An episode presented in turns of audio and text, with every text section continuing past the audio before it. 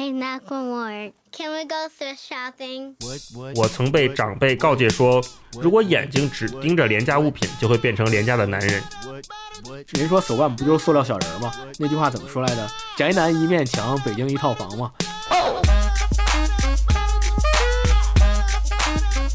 给我来一个 shuffle，来一个 iPod，必须都买，直接挥霍掉。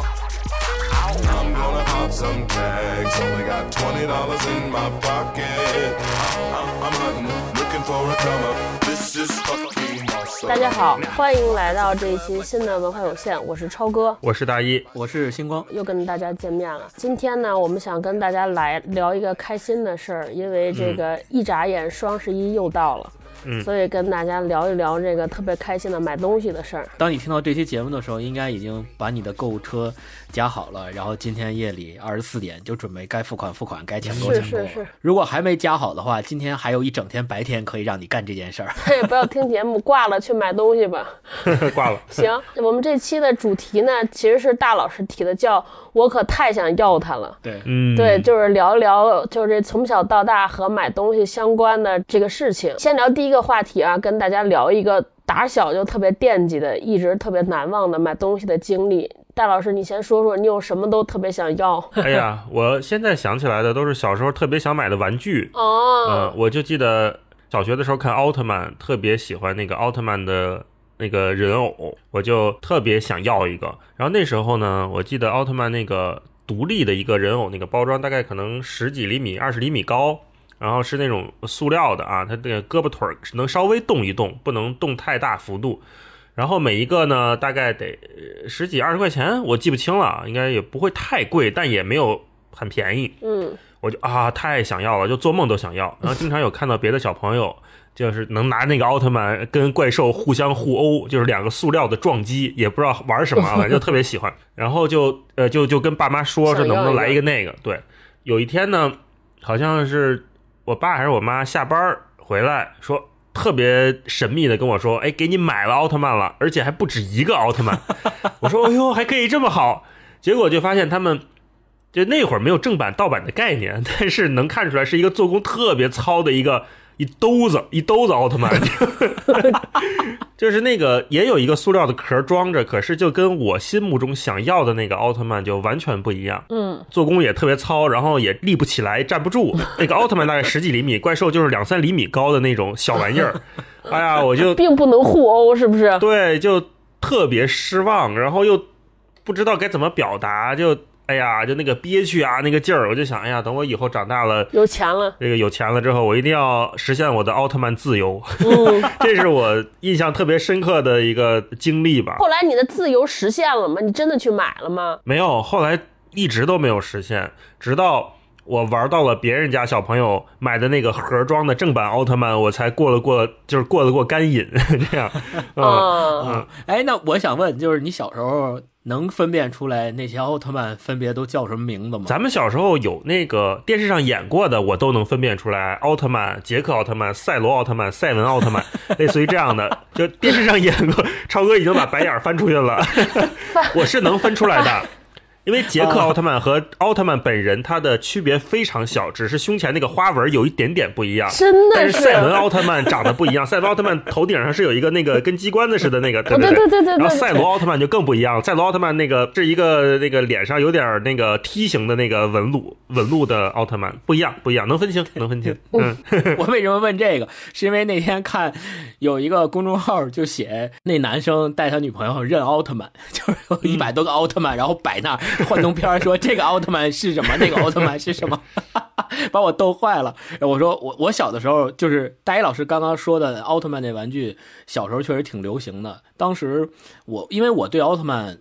怎么讲？我只看过动画片儿，然后也没那么熟，我就只能认出来两三个奥特曼是什么，然后就都是混的，就完全分不清楚。所以我对奥特曼的那个小人儿不是那么感兴趣。但如果要说我特别想买的，刚拿到这个问题的时候，我懵了一下，因为我心里头没有一下子蹦出来一个特别明确的答案，是因为小时候可能我爸妈。就没有特别限制我吧，可能我想特别想买的也都后来给我买了，然后我就仔细想了一下，第一个出来的也是玩具品类，但不是奥特曼，是别的，就是以前我们家旁边有一个小胡同，小胡同两边儿都有那个商铺，就是一家铺子一家铺子卖东西的，有那种专门卖杂货的铺，有一老太太看着店，那老太太那儿就经常有类似于塑料小人似的那种东西，但是呢，我估计她那儿卖的也都是盗版的，因为确实没几块钱。里边有一个小时候，你记得有一个动画片叫什么什么侦探，你记得吗？他那帽子上面可以长出螺旋桨。哦，神探加杰特，啊，他，好像是他那手可以变成各种机器，就特别厉害。有一天我在那老太太店里看见一个这个侦探的那个小人儿，他那帽子也能掀起来，然后里边也能长一螺旋桨出来，我觉得哎好神奇啊，然后我就特别想要那小人儿，但是呢没钱买，我也不敢跟我爸妈说我要买这个，因为我知道他们肯定会说我的，也不给我买，就我就没说。后来我就想，我说那我自己攒钱买吧。但那时候没零花钱，就攒不下来。后来我就每天都去那店里，每天都去摩挲那个那个小人儿，每天都去摩挲那个小人儿。后来那老太太可能看出来了，说你是不是喜欢这个？我说我是。然后后来她说那你送给你了，哇，然后就送了我一个，就是那他那个是本身已经有点坏了的，都让你妈的褪色了，可能也卖不出去了，是不是？我记着顶上的那个帽子，它有一个机关，它背后有一按钮，你摁那按钮，它那帽子等人弹起来了，然后里边那个螺旋桨就出来了。然后他给我的那个是那个机关上那个壳没了，就你摁那按钮也没反应了，但是你能看出来里边是有一螺旋桨的。然后我就特别喜欢，然后回家就特别高兴，然后就玩玩了好好好长时间。对，这个是我印象特别深刻的一个。第二个点就是我小时候特别喜欢吃冰棍儿，然后放暑假的时候，在我奶奶家。我我妈平时上班，然后她就叮嘱我奶奶说，她特别想吃冰棍儿，但是呢，你每天最多只能给她买一个。然后，然后我奶奶就特别严格的执行这个，就是每天我想吃冰棍儿的时候，就去小卖部给我买一根儿，多了不不能有。然后当时我就暗暗下定决心，等我以后有钱了，我一定买一堆冰棍儿，天天吃，想吃几根儿吃几根儿。然后对，另外一个由这两个衍生出来的就是零花钱。小时候零花钱没那么多嘛，当时我就想的是，等我有钱了，我一定想买啥买啥。哦，是这超哥个啊，我超哥呢嗯？超哥应该跟咱俩都不一样，咱俩都是喜欢塑料小人儿的。呃，没有。刚才星光说那个吃冰棍儿的时候，我想起来我们小学门口，我发现是不是以前小学门口都一个摆摊儿的，然后卖各种吃的和小玩具，诱惑我们。现在也是，之前他们摆摊儿的那种都应该是他们自己做的，然后有一箱子，然后把冰棍儿装箱子里，然后上面用棉布对盖的，对对是不是？说到棉被，这个我就插一个我小时候特别无知的迷思。我小时候一直觉得，哇，那个棉被盖着冰棍儿，冰棍儿不热吗？化了化了吗？我也有这个迷思。对对对，超哥，我小时候，一个是小学门口，我们那个叫卖，那个时候叫人造肉，其实就是豆腐皮儿拌的。啊，然后呢，就拿各种调料拌的，然后那个一次大家花几毛钱买，两毛钱还是几毛钱？因为就我妈都不让我吃这个东西，我就一直特别馋，就特别好奇，说到底是什么味儿啊？哦，我说等我有钱，我一定玩命吃。然后终于有一天有了五块钱，我就召集了好多小朋友，说走，请你们吃那个去，我有五块。你知道，就是那两毛钱两毛钱卖，人造肉放题，对，然后他那个是装在就是我们装那种泡泡糖这么大一个桶里边儿。我说我要买，哦来给我来五块的。然后那个老奶奶都惊了，说你要多少？我说五块。然后后边小朋友排着队，我说一人给我来来五毛还是怎么着？最后五块钱买了一桶，就是半桶，就是我买完之后那个只剩下大概只剩下三分之一桶了。然后就我一个人独享了一块五的，然后吃完之后，至此我对豆腐的这个品类都没有再有想 想吃过，我太饿，就吃完直接吃顶。嗯嗯嗯，那种不就是后来就变成了卫龙辣条是吧？对，真的就是那样。就我哦到现在对辣条是没有任何馋，没有任何好奇心，一次吃顶，特别有效。我跟你说，嗯。然后第二个是是那个文具，我不知道你们小时候有没有，就是。班上就有一段时间流行那个铅笔盒，都好像能变形，上面有好多钮，哦就一有有有摁叭弹出来一个，一摁弹出又能能弹什么铅笔刀，然后能弹什么橡皮盒什么这那的。我有一个同桌，我上小学的时候，同桌家里边特别有钱，就是属于你像我上小学，可能就是九九二年、九三年，就是家里边都有钢琴的那种，就巨有钱，所以他用的什么文具都是特别好的，我都没见过。然后他上课 上课的时候，我根本无法听课，我就想摁他那铅笔盒，然后他又不让我摁。啊，他又不让我摁，然后老师也不让你摁，因为你那特响。我就想把橡皮放在他那个铅笔盒旁边，叭一下就橡皮一弹就飞出去了。然后老师也不让我摁，我就特别想拥有一个铅笔盒。还有就是他老有那种自动铅笔，哦，就特别贵。咱们小时候买的自动铅不就是什么三块五块顶天儿了？那个时候可能爸妈工资有几十块钱。他说他有一根自动铅笔，它叫什么防断的那种自动铅笔，说那一根自动铅笔十几块钱。哇、我简直是颠覆了我的认知。我说我什么时候才能用上这么高级的文具？嗯十几块钱的自动铅笔，然后你又没办法跟爸妈形容这个东西，因为可能他们都没见过。然后我就说等我有钱了一定要买一个。后来真的是我，我就是那年去日本就买了好多自动铅笔，但是现在别说自动铅笔，连笔都用不着了。对 对，买什么四十多块钱的自动铅，买完之后我拿在手里说我可有了，但是你会发现根本再也用不上了。我发现对小的时候，尤其是上小学那时候，大家买什么东西都是跟风式的。一旦发现一个人、两个人有了，然后大家就都得有。而且如果觉得像铅笔盒啊、书包啊、某一种类型的笔啊，大家有了之后，其他人都要去买，然后很快一段时间内，整个班里的所有人都有，整个班里的所有人都风靡起来，甚至整个学校里边的所有人，每一个人人手一个。我记得当时超哥说的。那个可以往出弹的那种铅笔盒是很火了一段时间，然后特别快，整个学校里几乎每一个人都有一个那样的铅笔盒。当然了。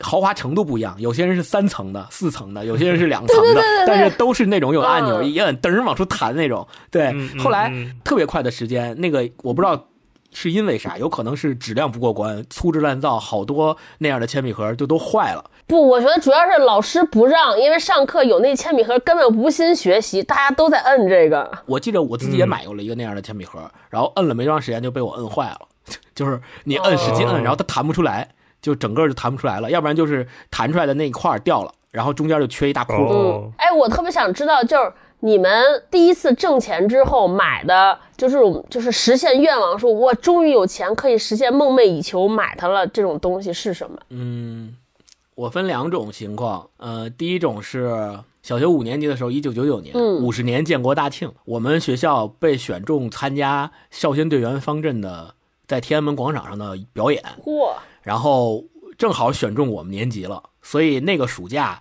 整个一个暑假，基本上我都是在不断的训练、不断的彩排之中度过的。有三种动作，我现在印象巨深刻。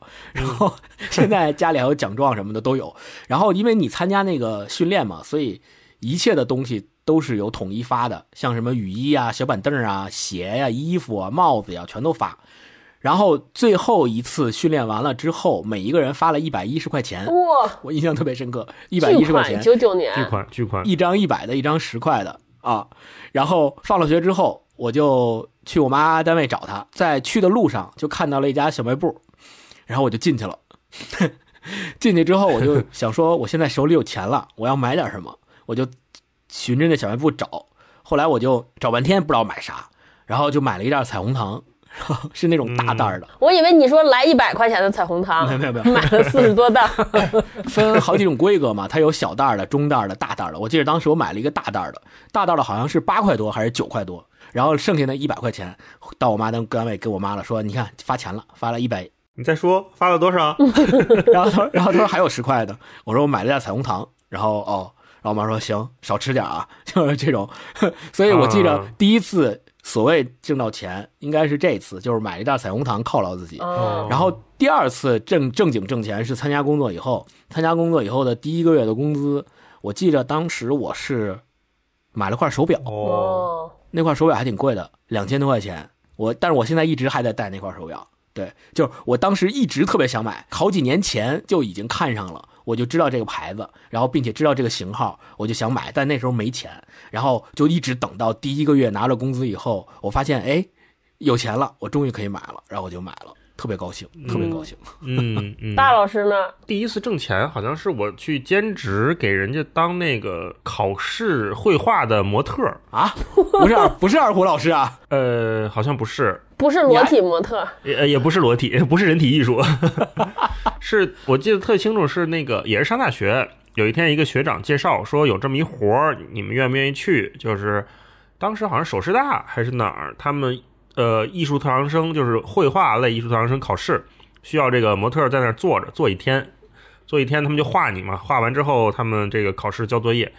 我说那没什么事儿去呗，好像待了一天，给了二百块钱还是多少钱？没多少钱。啊，特别有意思，是我从小到大呢，都有人说我跟我爸长特像，但我一直都没有觉得像。可是看完他们画的画之后，我觉得，哎，这不是画的我爸吗？就会有这种感觉，特别奇怪。啊然后那个钱回家没买什么东西，就请我爸妈吃了顿饭啊啊，然后剩下钱他们就说你自己留着吧。然后再后来就做二胡家教什么的，也没有那种说哦，我一定要挣到这第一笔钱之后买一个什么东西那种感觉已经少很多了。啊，我我我是想说，就小时候的玩具对我的影响还蛮大的，就是一直影响到我现在。我一直到现在我都特别爱逛那种模型店，但是只看不买。为什么呢？可能是小时候训练的这个培养起来这个消费习惯，因为小时候就除了奥特曼之外，还特别喜欢圣斗士。嗯那会儿买圣斗士的那个玩偶，因为就跟星光说的似的，身边的小朋友呢都有一个或者两个，甚至有钱的可能有四五个，就特别羡慕，特别想要，就说哇，那个圣衣可以拼成一个马，拼成一个龙，对吧？然后它也可以拆下来穿在人身上，哇，简直太酷了！怎么可以有这么神奇的东西？就特别想要。然后有一次我们家来了一个亲戚，我都忘了那个是哪门子亲戚了，现在完全想不起来了。我就跟那个亲戚那个大大爷还是大叔什么的，我就暗示我说我们家附近有一个商业街，然后里边有卖玩具的，我 就狂暗示。啊。然后好像是怎么，他就带我去了，我就去哇，千挑万选选了一个一辉，嗯一辉嗯因为那个一辉当时是那个圣斗士五小强里面最厉害的一个，对。因为别的小朋友已经把什么星矢啊、子龙啊这种比较头部的 IP 都买走了。对，尤其是买星矢。对，说我这个战斗力最强，我买一这个。哎，一辉是什么拳来着？钻石新城拳是吗？不是那个是冰河，一辉是凤凰哦天翔，那个对你，看还是大一老师懂。买这个一辉也估计啊也不是正版，但是就无所谓了啊，就很很满足，就回家就啊赶紧拼起来，就要拿出去跟小朋友玩。小朋友玩是玩什么呢？就是对撞。后来我觉得那个奥特曼设计真好，贼皮实，撞不坏。可是像圣斗士呢，它那个零件儿啊，那个头冠啊，什么身上那些铠甲，是其实就塑料的嘛，就很容易坏。但是我也不觉得，我觉得我这个牛逼啊，我这个强啊，对吧？我要跟你们撞，结果玩出去玩一会儿回来就给撞坏了。然后就心里又害怕，然后又觉得心疼，然后那种感觉就啊纠结很久。然后一直到后来，包括我跟星光去什么香港玩什么的，我们俩去逛那些模型店，我特别爱看人家摆在那儿的那些什么圣斗士啊、高达呀，然后什么魔神英雄传那些机甲什么的，都特别特别喜欢看。但是现在也没买，就是你说现在要买呢，也买得起。是什么阻止了你？哦，我觉得那个一 入坑就没头了。你看星光家里摆那些手办，哦就是没没完没了。我是觉得，哎，那我也没开始，算了，我就过过眼瘾看看吧。然后我在现在那个微博上还关注了好几个跟圣斗士有关的微博。哇，好理性啊！对，超哥呢？我当时是有段时间特别喜欢苹果的产品，上大学的时候，嗯，是别人告诉我的。然后当时苹果特别流行两个东西，一个是那个 Shuffle 的口香糖电池，白色儿的那个，就口香糖的那个东西；一个是那个 iPods，就是那个 Classic，反正就觉得贼时尚。尤其我们学校美院的那些同学，每个人都标配一套苹果，哇，你就觉得太好看了。对，后来我我上大学跟老师干了一活儿，然后挣了六七千块钱的巨款。哇，当时拿着这个钱就直接去商店买一套，啊给我来一个 Shuffle，来一个 iPods，然后人家说这两个东西是一样的，你来一个就行。说这都功能一样，说不要不要不要，必须都买。对，直接挥霍掉。我今天聊这期，我发现男女生真是差异太大了。嗯，对现在至少聊起来，感觉你们俩还是相对理性的，就没有过那种纵欲、主要还是因为穷被。消费主义荼毒。嗯，你说说你怎么是被荼毒的？我有段时间就特别喜欢买包，尤其就就咱们当时在当当同事那段时间，嗯嗯，我觉得不知道是不是因为工作压力特别大，就是第一次我知道女生爱买包这个故事是通过洪晃老师。就洪荒老师在他的书里边写过各种女女生买包，然后他有好多包特别贵，我想说这包有什么可买的，对吧？也不背。后来终于有一天入坑，然后就开始疯狂买包。就是我最疯狂的时候是就属于那种去店里边一下买三个走的那种。对哦，我有一段特别著名的故事，你们俩知道吗？让罗胖给我买包。没有不知道。就是当时上班的时候，他们想让接我，让让我接一个项目，就是那个三百六十五天拍卖，就是合着每天都有一场三百六十五天全年不休，让我当项目 leader，把我叫过去。我说何必呢，领导，上班不就是为了买包吗？就不干嘛要把自己搞这么累？然后罗胖当初当时就拿出来一张信用卡，说你现在去买。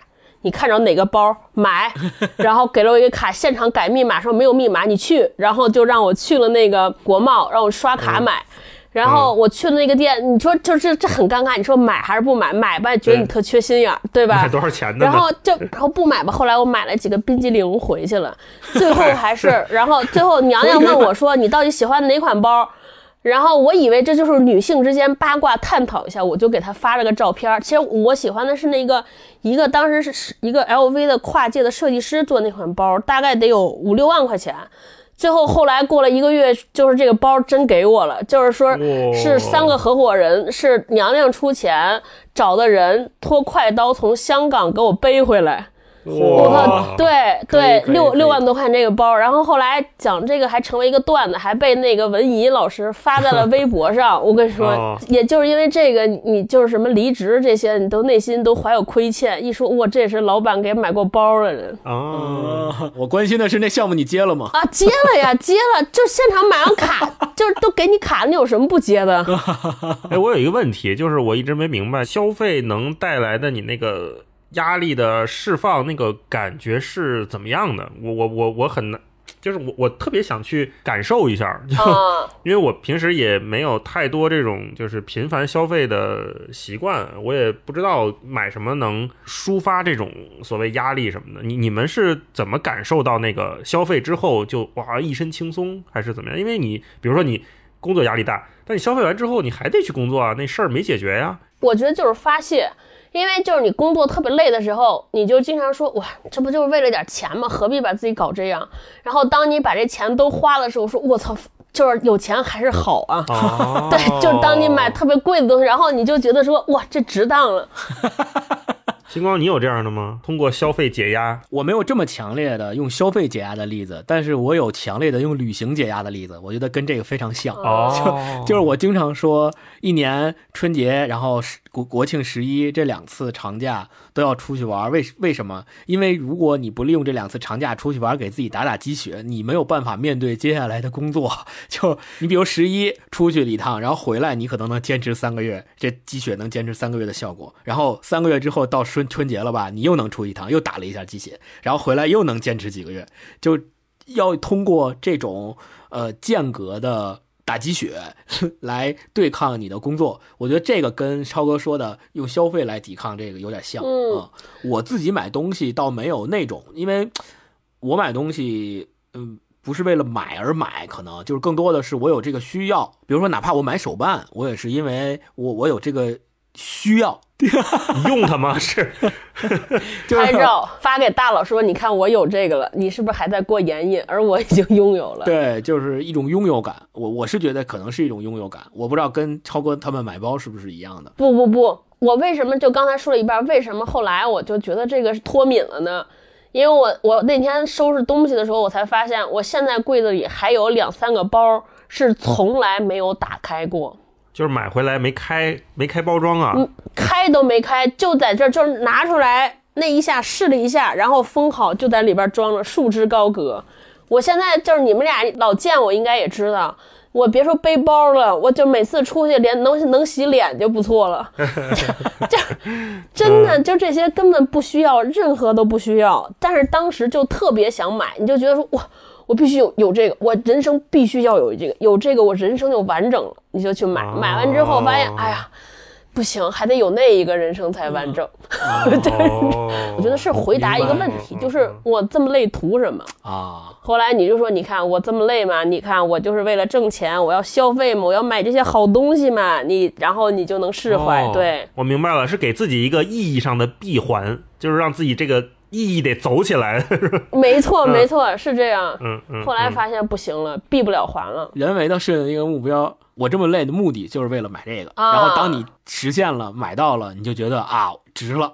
就有这种反馈。就是你给自己一个开始，累得跟狗一样，说你看，你看，至少你还能挣了钱，对吧？还能买这个，是吧？也不是一无所有，但其实本来也就是一无所有。你买了这些东西，你也不用，何必呢？我想问一下，就是对于苹果的这个产品的认知啊，就比如说星光，你也买过 Pad 嘛，对吧？虽然你不用苹果手机什么的，超哥一直都是用苹果系列的产品。嗯嗯，那你们对，比如这次苹果发 iPhone 十二，你们是呃，我知道星光不会买，但超哥你是想想买一个 mini 对吗？我昨儿已经买了。哦，已经买了，已经下单了是吧？对，对，而且我还用的这各种理由，我跟勾总说，我说我就托梦了，说我必须买一个，要不家里有大灾。托梦，谁给你托梦？乔布斯吗？库 克，这是我和乐克学的，你知道吗？乐克想让斌子给他买一个相机，然后一开始说买，后来又不买了，后来第二天早上醒说，我必须买一个，因为昨天梦见了，我必须得买一个相机，然后这个我就学到了，我说我也做了一梦，托梦，有人给我托梦说必须买一个，不买这个新手机家里有灾，我为了买东西真是无所不用其极，可以定了个什么颜色的蓝色的，深蓝色的，啊？嗯，我是早期对苹果的产品非常有执念啊，就从三 GS 那个代手机开始就觉得哇，每一代出了都特别想买啊。然后后来就是到七 P 换了之后，再到我现在才前两天才换 iPhone 十一，就是因为原来那个手机卡的不行了，我突然发现我对这个品牌的溢价好像没有那么在意了。嗯，就比如说，我之前可能觉得哇，七 P 出了之后，我一定要第一时间买，因为它有两个摄像头，然后它有这个什么虚化，我觉得哇好酷，我就特别想要。然后每天早上起来定闹钟起来去那个 App Store 那个 APP 去预约，预约看今天有没有。上次咱们不是在成都嘛，跟超哥，啊对，就是在北京预约没预约上，然后正好那段旅行十一在成都，大早上起来在酒店里面打开那个 app，我跟霹雳一起预约，说啊终于预约上了一个，然后去店里取啊那个兴奋啊特别开心，然后到现在就。突然好像没有了类似的想法。这次发了十二之后，我也是看那个设计，我觉得嗯不错，挺好看的，好像但没有再想说哦一定要买那个苹果的手机的感觉了。然后我就发现哦，我好像对这个品牌的溢价没有以前那么在意了。嗯，但是同时呢，我又对有一些产品对它的溢价是认可的，比如最近我在跟星光热热衷于抢 AJ 对对对对，就是在他那个 sneaker 那个 A P P 上也是哇巨难抢，就基本上一出来就是排队，排队完就售罄，然后或者一出来就卡住，一卡住就售罄，就这样。然后但是我们俩还乐此不疲的在那点。就是，然后你说一双鞋嘛，一个成本能多少钱呢？对吧？超哥，你又做做这个花椒，你又知道。对对对。但是我不知道这个溢价你抢抢啥呢？对，我就觉得出了一个正代的四的联名款，或者一个正代的五的联名款，我好想要啊！我特别想要一双。然后甭管它是一千三还是一千四，我就觉得能买到我就赚到，我就赢了。我然后我我我这个我不知道怎么去形容它，就是好像我每个人是不是都需要一个品牌的溢价来安慰自己，获得人生的意义，是这样。嗯，大老师说 AJ 的时候，我就发现了，就是以前就是大家坐在桌上聊消费的时候，每次当男生说你们女生有什么可买，包有什么可买的时候，我就问他说 AJ 有什么可抢的，然后就是、嗯对，就是包和 AJ 这个事情就能非常好的，就是能让划等号。对，然后让、啊让对方互相一瞬间能明白对方的点在哪里。嗯，就是你对 AJ，你抢 AJ 过的是什么瘾？我们女生买包就是过的什么瘾，是一样的。而且关键是很多 AJ 很贵，有些人买出去根本不舍得穿。对，是的，，我是觉得关于溢价这个事儿，我还真的总结了一些，就是我对什么东西能接受它的溢价。我理解就是，首先它这背后可能有一些除了产品本身之外，有一些文化在里面。呃，你比如说乐高出的一些联名款，乔丹鞋也有联名款啊。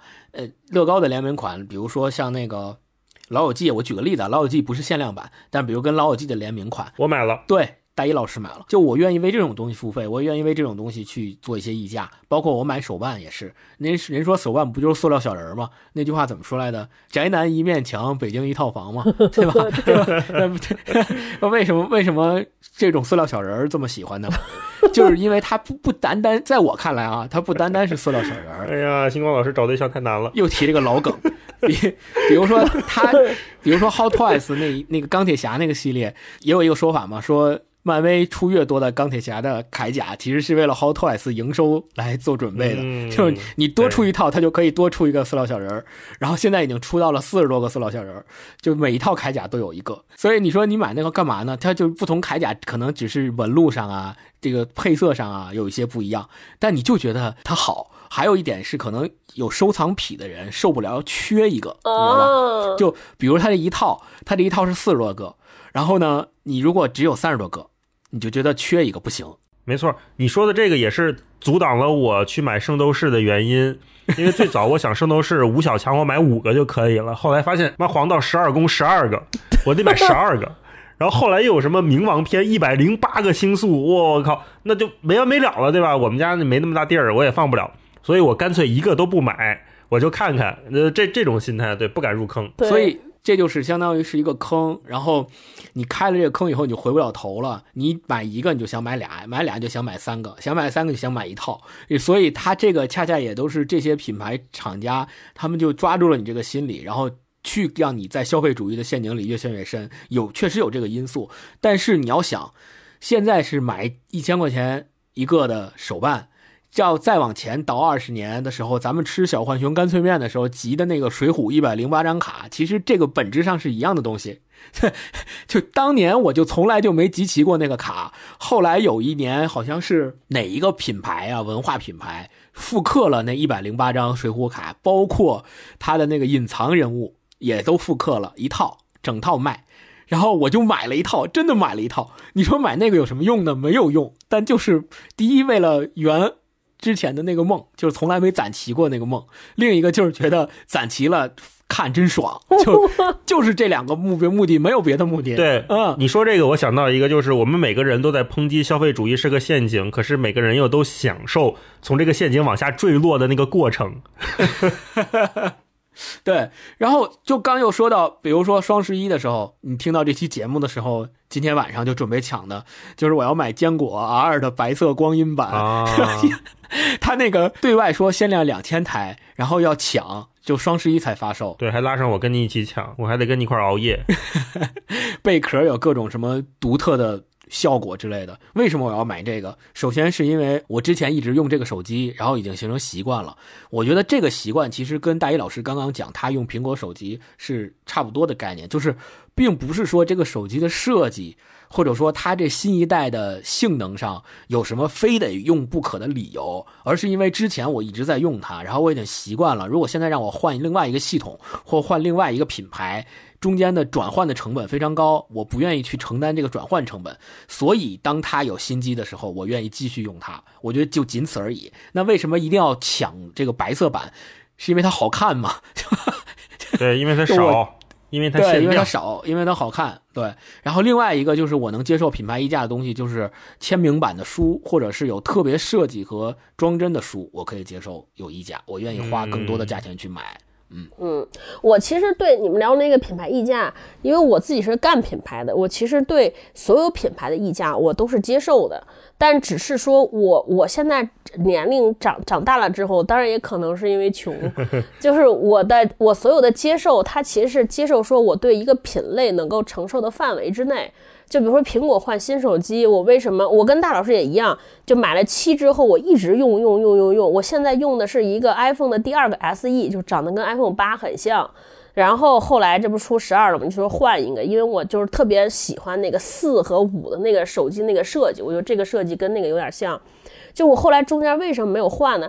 因为我自己认为说，我对于手机该多少钱，或者说我对于该花多少钱买手机这个事儿，我有一个固定的，我我有一个自己已经形成的标准。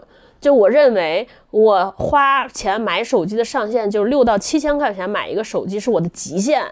如果要花一万块钱，我认为那我为什么不买一个笔记本？对，哎，我特别同意你刚才说那个，就对某一个品类的范围的认知。就为什么说我跟星光是在那个耐克那个官方 APP 上会去抢那个 AJ 去预定，但不会上淘宝店去买溢价再溢价之后的 AJ。就比如说那些淘宝店，我我知道那些老牌店，它里面应该都是正正品，都是正版的，但是它可能会溢价个一两千啊，高的高的溢价一两千，可能低的溢价个三四百。这尽管溢价三四百，我也觉得哦，好像没有必要。对，就是一个鞋嘛，你花四千块钱买双鞋，就觉得好像还挺不值的，对不对？那你四千块钱买一包，四万块钱买一包，不是四千。我跟你说，那个时候就是四万块钱买包，就是知识匮乏。我后来解读，就是因为看了一本书叫《奢侈的》，啊，就是他是一个奢侈品行业的从业者，就是一个时尚的记者给写这个行业。我后来发现，就是你以为就之前认为说我买奢侈品买到的是这种文化，买到的是历史，特别高级的生活方式和文化内涵，你以为你买的是这个，但是现在尤其买手袋和香水，你看完那个才知道，手袋和香水就是奢侈品笼络穷人的敲门砖。啊，对，奢侈品集团要挣钱，就是为什么奢侈品贵，其实就是因为它是高定。就最早那些衣服都是那个工匠，包括像 L 就是就是那个爱马仕的包为什么贵？就它的材料，包括它的人工，确实是限量款的，就是它的人力和它找的那些上好的材料就那么多，全球就能生产那么多，所以它要它要贵。但是但是进入这个，尤其像那个 LVMH&M 集团进入这种大的商业大亨的掌舵之后，所有人都要撒开了要挣钱，那怎么办？就是出香水儿，哦出这些手袋。就是就是让这些本来根本买不起奢侈品的人，就是因为虚荣也好，因为什么原因也好，来买这些东西。然后有一个有一个地方我记得特别清楚，那个书里边写，好多奢侈品线出美妆产品都是从香水开始出。那好多集团的香水其实都是从一个工厂生产的，就这个工厂一边生产欧莱雅的香水，一边生产奢侈品的香水，其实一样，都是没有采用什么鲜花啊这些，就是拿化学制剂兑出来的。就因为贴一牌子贵特别多，然后看到那个你就直接骂自己，你就觉得哇太傻缺了。嗯，就我觉得以前那些奢侈品，它就是讲究叫低调的奢华，你看就把 logo 哦什么都弄在里边儿，你根本看不出来。你要问他们才知道说哦，这是个挺。你比如说像 Burberry 就那种风衣，你穿出去你觉得很简洁，你也看不出来有多华贵。就不知道从哪一年开始，这个风潮就变成要把巨大的 logo 贴在身上，嗯，就恨不得全世界都得知道我是一个穿的是一个特别贵的衣服，我就觉得巨傻。哦然后我就彻底退烧了。哎，那我想问你们，比如说你们俩买了自己认为比较奢侈的品之后，你们是呃是一定要把它展示出来的那种，还是说呃无所谓，我有它或者我穿它就行？需要把它展示出来吗？我是分阶段，就是第一人生第一次买了之后，嗯你就恨不得跟全世界人说，你看我有一个这个包多牛逼。啊，然后当当有了好几次之后就没有，我应该当时就一直特别想买，且买到的是那个劳力士的水鬼，我特别喜欢劳力士，这个跟虚荣无关，我就是特别喜欢。然后买了一块，买了一块放在家里边儿。也没怎么戴，因为实在是太沉了，巨大，那个挂在手上，而且冬天戴特冰。但我还挺喜欢的，不是因为舍不得，就是觉得没有什么场景，但是觉得还挺，确实挺好，挺值。每个人都应该买买一块劳力士，是吧？万一动荡的时候、跑路的时候可以抵债，去黑市可以兑换枪。一拍弹出来了，还有一类型的购买，就是你们之前觉得不屑一顾，或者说你们觉得是别人买这个东西都是盲目跟风，但是你你买了一次说哇真好，果然好，有们有这种东西吗？我其实从 Windows 电脑入苹果电脑的坑，就是因为这样。哦因为之前一直在用 Windows 嘛，然后也都换电脑的时候也都是换 Windows 系统，从来不用苹果。而且那个时候我有一种偏见，就是觉得用苹果的人都是装逼。对，因为我觉得 Windows 不是挺好吗？什么软件都有，而且这么开放的生态，你用苹果，第一电脑又贵，第二用的人又少。第三，你看用苹果的都是什么人？都是去星巴克用的，对吧？那都是装逼的。啊我当我我当时就是有拍照有 logo，对、嗯我当时就有这样的偏见，也可能是因为自己穷用不起吧，但是更多的是偏见。后来，后来终于有一回，我前面的那台 Windows 电脑不行了，实在用不了了，我就想应该到换电脑的时候了，换什么？然后就开始学嘛，我就后来发现说，要不然我就换一个苹果试一下，如果不行，还可以再换回来，对吧？然后，然后我就买了一台苹果，然后就哎哎，等会儿这儿我我我插一句，就是中间驱使你改变的那个节点是什么？就是怎么回事？你就突然萌发了一个说我想呃试一下。难道你也想开始装逼了吗？不是不是不是，是因为我发现，嗯，就是因为我刚到我后来我不是换了一家公司嘛，就是到咱们成为同事，到那家公司之后，然后我发现身边的人绝大部分人都用苹果，而且好，大家跟我说的一个理由不是说这个好看，也不是说它贵，他跟我说的理由是这能提高生产力。啊，然后对能提高效率，然后我就想说有这么夸张吗？我要试一下，然后我就买了一台苹果试了一下，然后用上之后就觉得确实在某些方面比 Windows 要做得好。然后当你用习惯了之后，就是刚转换的时候，因为系统上的原因不习惯啊什么的，会有一些适应的过程。然后当你习惯了之后，你就会发现再想用回 Windows 就很难，因为曾经有一段时间我刚换苹果的时候是家里有一台 Windows，然后就相当于同时两个系统一起用。后来我就发现，我渐渐渐渐渐渐的，Windows 的使用频率越来越低，越来越低，以至于低到不用也对我的生活不构成任何影响。后来再淘汰的时候，我就完全把 Windows 的电脑淘汰了，然后嗯就一直用苹果，嗯对，一直用苹果电脑，对，但是没有换苹果手机。嗯，另一个例子是出去玩的时候，出去旅行的时候，每到一个地方，就是经常会有一些网红店里面卖一些打卡的东西，就是比如你到这个地方，他这儿比如盛产一种冰激凌，然后每一个来的人都会买一个吃，并且拍照发朋友圈之类的。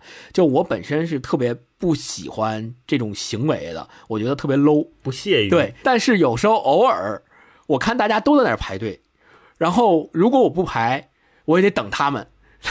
啊，我就想说，那我不如 对我说，那我不如跟他们一起排吧我也来都来对，我也，买一个呗，试一下，来都来了。嗯有时候我就去会去买一个，然后买了之后一吃，觉得哎，好像哎确实不错，可以啊，对，，确实不错，没有我自己想象的那么 low，没有我自己想象的那么不好。还是有点东西的。对，虽然我也不会拿着它拍拍一个照片发朋友圈，我也不会这么干，但是我自己是心里面觉得说，哦，我之前的认知可能是有偏差的，就有这种调整。嗯，然后另外一个就是之前几次节目里面也提到过，就是用拼多多的经历，对我今天还看有听众朋友问星光老师的拼多多安回来了没有？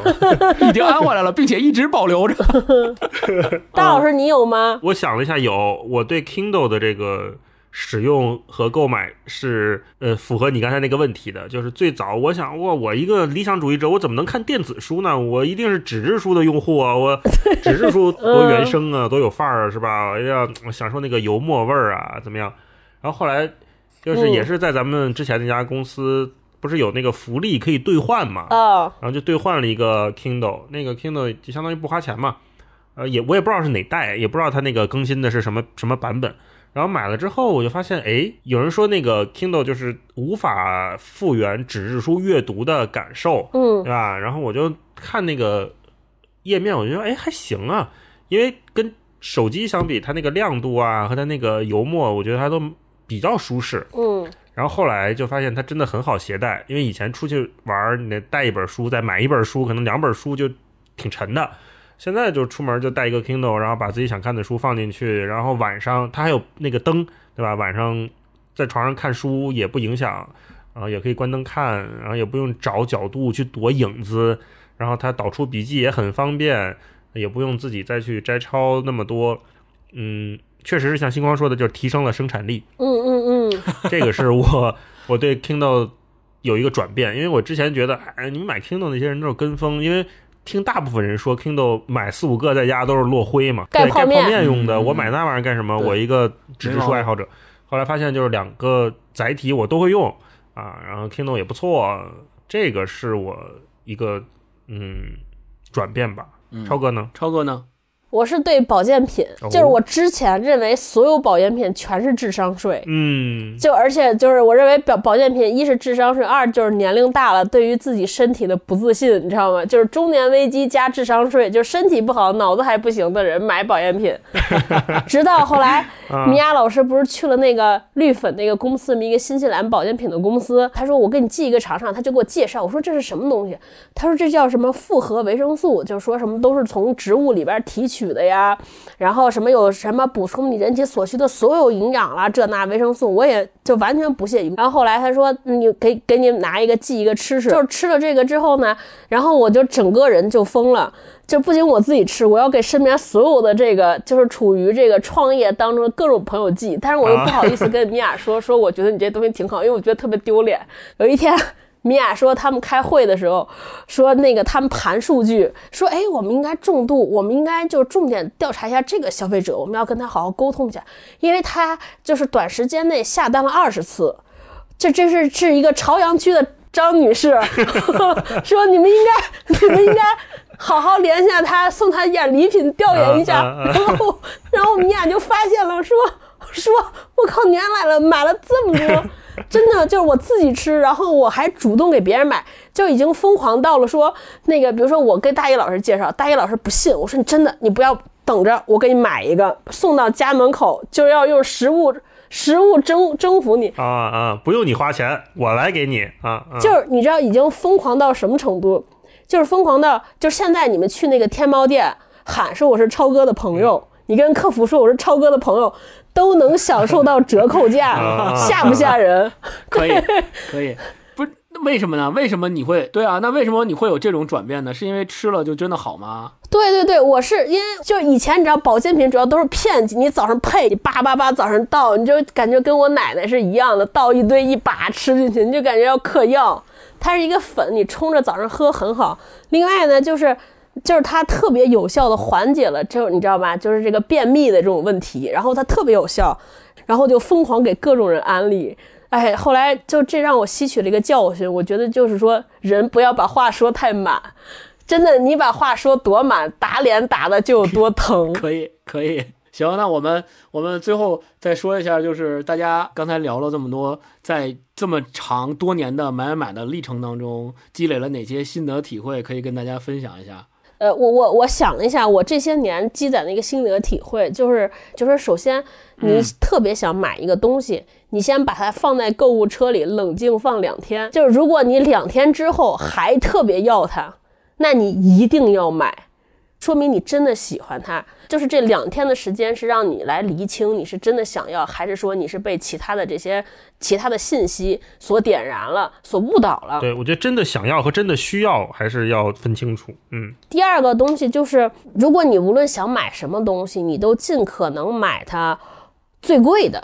就怎么说呢？就是以前年轻时候，你经常会想，尤其女生买衣服，比如说我买一百块钱的衣服，买十件儿，那我不如稍微买两件五百块钱的。就是多并不一定代表好。对你尽量是说减少购物的频次，同时要提升你购买的这个质量。我觉得当你真正拥有过一些真的特别好的东西的时候，你会发现说你的快乐感也好，你的整个生活的这个体验也好，确实是不一样了。嗯嗯，我总结的就是，第一个，就我现在买东西的实际状况是这样的，跟超哥说的有点像，但是我有更详细的操作方法。第一步就是想买之前，先自己闭上眼睛，脑脑子里想一遍，你买了这个东西之后，你会怎么用它，就是使用的场景在哪儿。然后这是第一步，第二步的时候，你要算一下，在时间维度上算一下，你买了它之后多长时间用一次。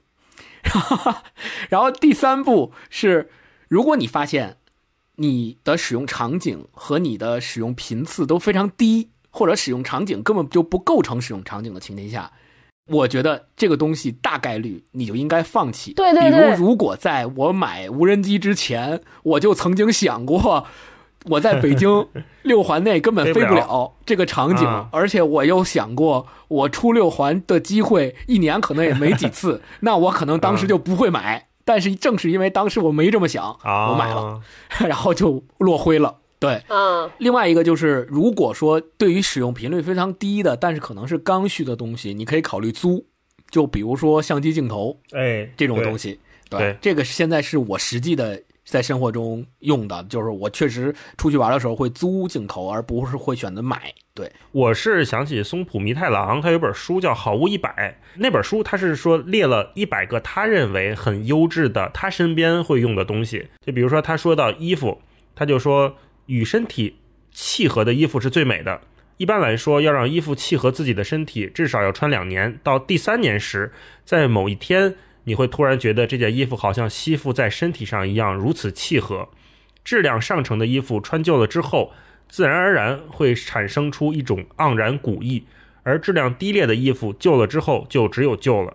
甚至有很多衣服只洗一次便价值减半。Zara 的所有衣服都这样，我刚才没好意思说品牌，但是你说你买一个呃可能很便宜的 T 恤衫，对吧？你你穿两三年，你不会有一种盎然古意在身上产生出来。是的，是的，是的。然后还有刚才超哥说要花钱，就是你买一些质量好一点的东西的时候，他就说他年轻的时候，我曾被长辈告诫说，一味的吃廉价食物就会变成廉价的男人。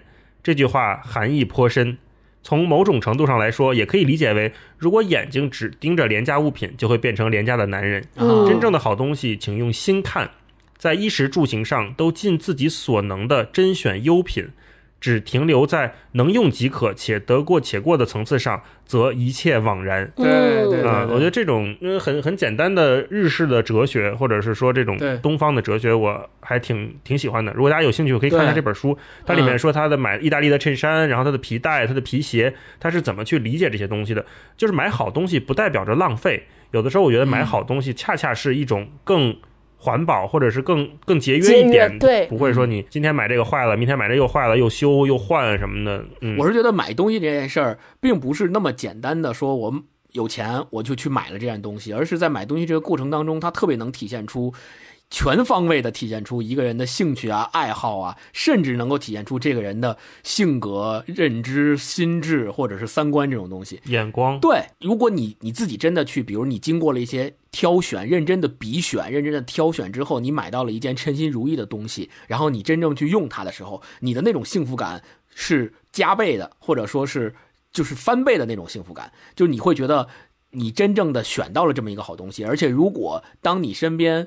都是经过你自己筛选的，或者是经过你自己好好挑选的，买到的都是这种让你心满意足的好东西。你在用它的时候，我觉得会对你的生活的幸福感有一个特别大的提升。对嗯，我相信大一老师跟超哥都是有这种的感觉的，所以我也能希望在节目的最后，借着今天这期节目，我们看似聊了一个漫无目的的话题，就是买东西，然后希望借着这个话题，借着这个主题，能够让大家在接下来今天晚上的双十一中，能够买到称心如意的、真真正正让自己心满意足、提升幸福感的好东西啊！这是给大家的一个良好的祝福。大家可以听完这期节目，嗯白天的时候趁还没付钱，再检视一下自己的购物车。对，再用我们的原则再重新检查一遍，自己是不是买了一些啊用不着的东西。对对对，是不是有什么东西是可以不买的，什么东西是需要再买回来的？对 对对，对对 对，最后祝大家嗯这双十一买的开心，买的，快乐，买的开心，？买的快乐。然后嗯在节目正式结束之前，我要插播一个消息，就是我们的听友群正式开通了。因为在前几期节目的时候，一直有特别热心的听众给我们留言，问我们有没有听友群。但也确实是因为我们三个人觉得建了一个群，如果没有特别多的精力投入在这里面跟大家玩在一起的话，这个群慢慢慢慢就会变成不活跃的群，这个也是对大家的一个不负责任。所以我们三个人一直很谨慎，没有去开这个听友群。然后呢，到这一期呢，为什么我们说要开一个听友群给大家？是因为我们觉得，如果能够把这个听友群运营好，那么在听友群里面本身大家的交流是对本身节目的一个加成。同时，因为我们节目的听友是卧虎藏龙的一群人，大家都特别有想法，并且特别愿意去沟通交流，所以我们有这么一个听友群，能够让大家更好的交流。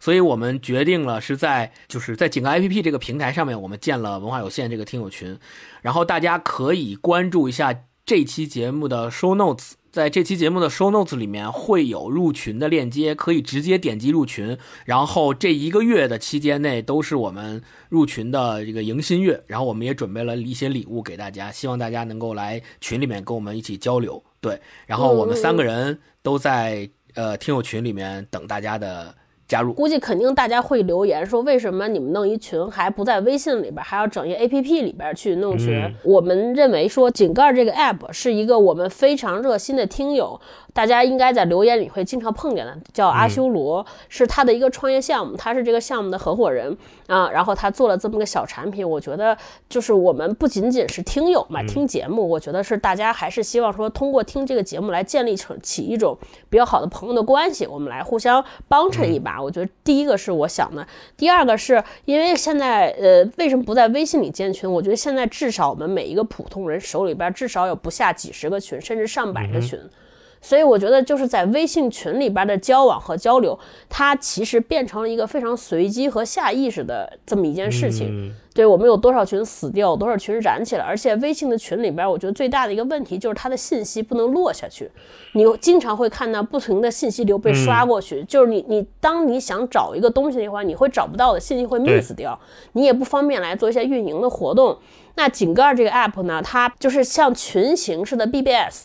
就它里边可以分成好多模块、好多区，比如说我们大家都经常会聊书嘛，啊，我们可以建这个聊书的群，或者说读书的群，大家在读书那个区块里边，大家可以每天写日记啊，互相交流。那它可以分主题来分模块，大家可以找到自己感兴趣的那个那个部分去加入进去，我觉得这挺好。第三个呢是说，我其实个人特别希望说，我们能够重新就是摆脱微信这个环境，因为我们包括为什么用 Kindle 看书，你会发现在手机上看任何消息的时候，你都会被这个微信的消息打断。